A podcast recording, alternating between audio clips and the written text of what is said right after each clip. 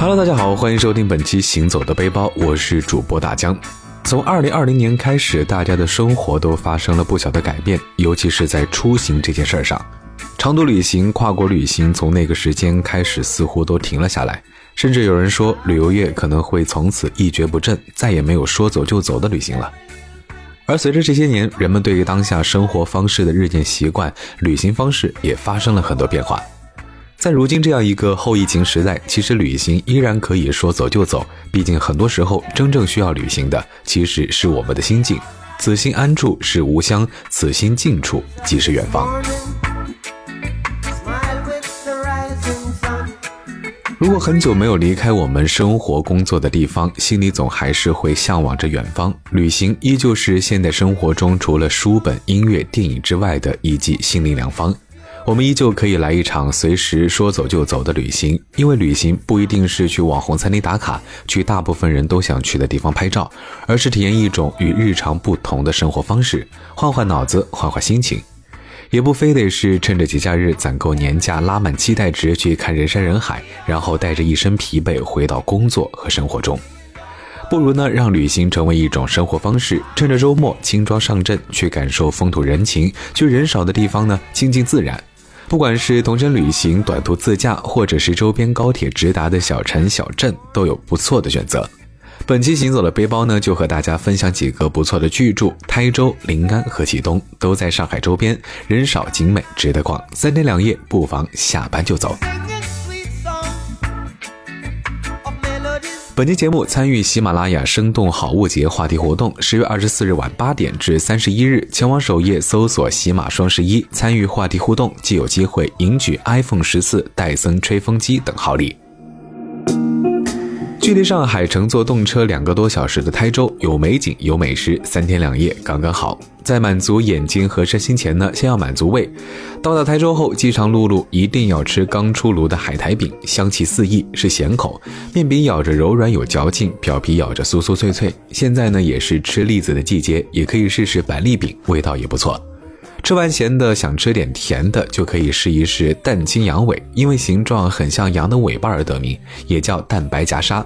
它是台州临海的一道传统名点，是用鸡蛋清、豆沙、糯米粉等食材制作，再经过油炸而成。看着呢，就像一个个小丸子，呈鹅黄色，胖乎乎、嫩嫩的，吃着绵软、甜润、柔嫩，里面的豆沙细腻、湿润、顺滑。天气转凉，想吃一些温热的食物，麦虾和姜汤面呢都可以尝试一下。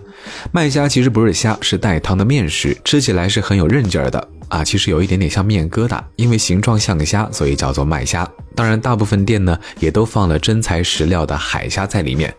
辅料里头呢有卤牛肉丝、白萝卜丝、煎蛋和香菇，加上海鲜的鲜，汤底非常的咸香可口。而姜汤面呢，就是用姜汁或者是姜汤烧制而成的一道汤面，里面的配料呢有虾干、腐皮、香菇、黄花菜等等食材。面呢用的是米面，吃着姜汤味十足，有一些许辣辣的，有独特的醇香味。秋冬季节吃完身子暖暖的，非常的舒服。据说在台州，就是女子产后呢，在家坐月子就是喝姜茶、吃姜汤面、姜米饭。亲戚朋友上门探望的时候呢，也可以用姜汤面来招待。姜汤面呢，也是台州街头独具风味的一道面食小吃。台州本地人开的面店基本上都有姜汤面卖。那想要一口气吃到所有刚刚提到的这些台州美食呢，有时间就可以前往台州临海，那里的城市名片紫阳古街，可以从街头吃到巷尾。要说台州的风景，大江会推荐仙居县的神仙居景区啊。顾名思义，神仙居住的地方，景色自然差不了。独特的火山流纹岩地貌使这里有很多奇观。大江推荐这儿的另一个原因呢，就是神仙居是一座不用自己爬的山。旅行不想太累，或者是带了老人和孩子来这里呢，索道缆车和电梯的搭配带你上山，几乎呢都不太需要爬坡，玩得非常的轻松。如果对山没有太感冒，也可以去看看海。台州的大陈岛也是会有很多人去的地方，因为是海岛，所以免不了呢要坐船。快船和慢船可以根据自己的时间来决定，路程上会比较久，八十到一百八十分钟左右。大陈岛分为上大陈岛和下大陈岛，中间间隔十五分钟左右的航行时间，有空的话呢都可以去一下。海岛的日常呢，就是闲散，吹吹海风，发发呆，吃吃海鲜，拍拍照。不过呢，也要提醒各位，如果天气不尽如人意的话呢，最好还是不要选择这个行程。一来是坐船容易晕，二来是很有可能遇到船停运的情况。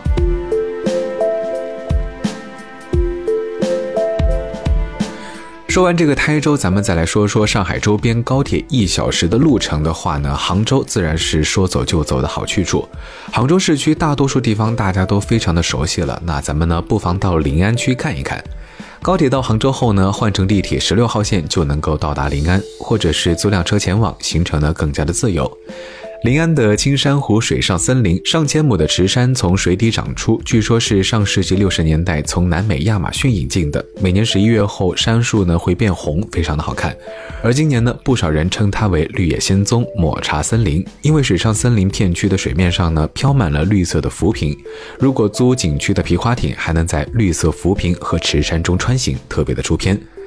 景区很大，如果想在里面好好逛一逛呢，散散步、吸吸氧气的话，最好是带上食物喝水，或者是吃饱了再进入，因为景区里卖的食物还是相对来说比较少，而且还是比较贵的。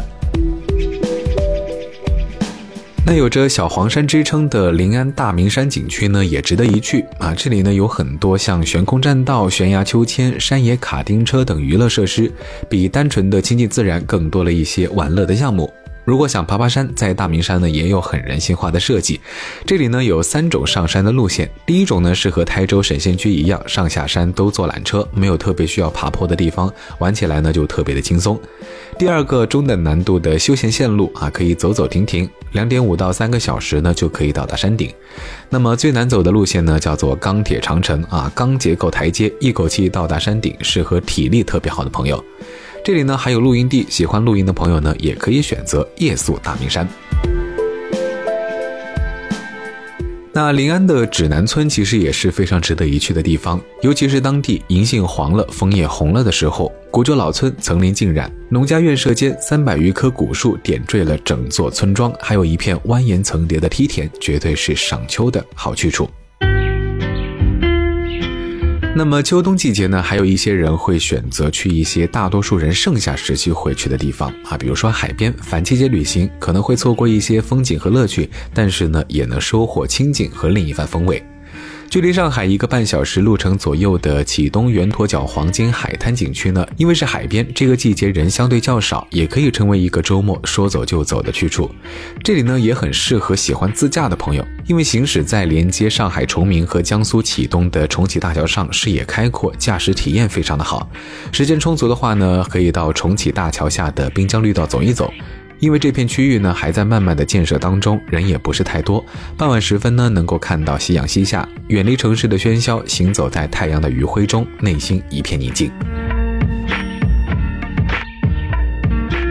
启东圆驼角黄金海滩，这时候或许没有海水碧蓝、沙滩金黄的景致，看到黄水泥沙，你甚至可能会有一些些失望。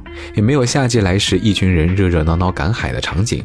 但这里是江苏最早看到日出的地方，当初升的太阳将整片滩涂海面烫成金色的时候呢，你就能够理解它为什么要叫做黄金海滩了。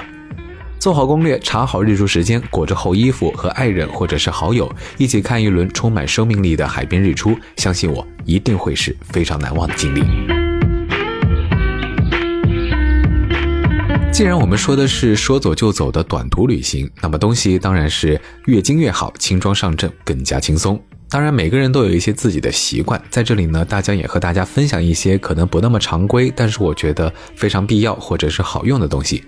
洗漱用品自然不能少，所以大江平时也会攒一些产品的小样，尤其是促销季买洗漱清洁产品的时候呢，总会送很多小样。这些小样平时不要用，就适合旅行的时候带出门，大大减少行李的负担。衣物收纳袋呢也是必须好物，一些脏衣服在酒店不方便清洗的，可以统一装到收纳袋里面，带回家一起清洗。在行李中呢，各类数码产品也很多。以往大家出门的时候总是在找数据线啊，有的时候丢了也是回家才发现。所以现在大家也会专门准备一个小包，用来收纳数据线，用完收回去更有条理，也不容易丢三落四。还有呢，大江出门时候一定会带一套一体式的睡袋啊。说到睡袋，其实就是一体式的床单、被套和枕头套。到旅馆能够快速的铺上，和旅馆的被子和枕头隔了一层自己的睡袋，让我觉得更加的卫生，睡得呢也更加的安心。而且折叠起来，体积也不过一件卫衣那么大，非常的方便。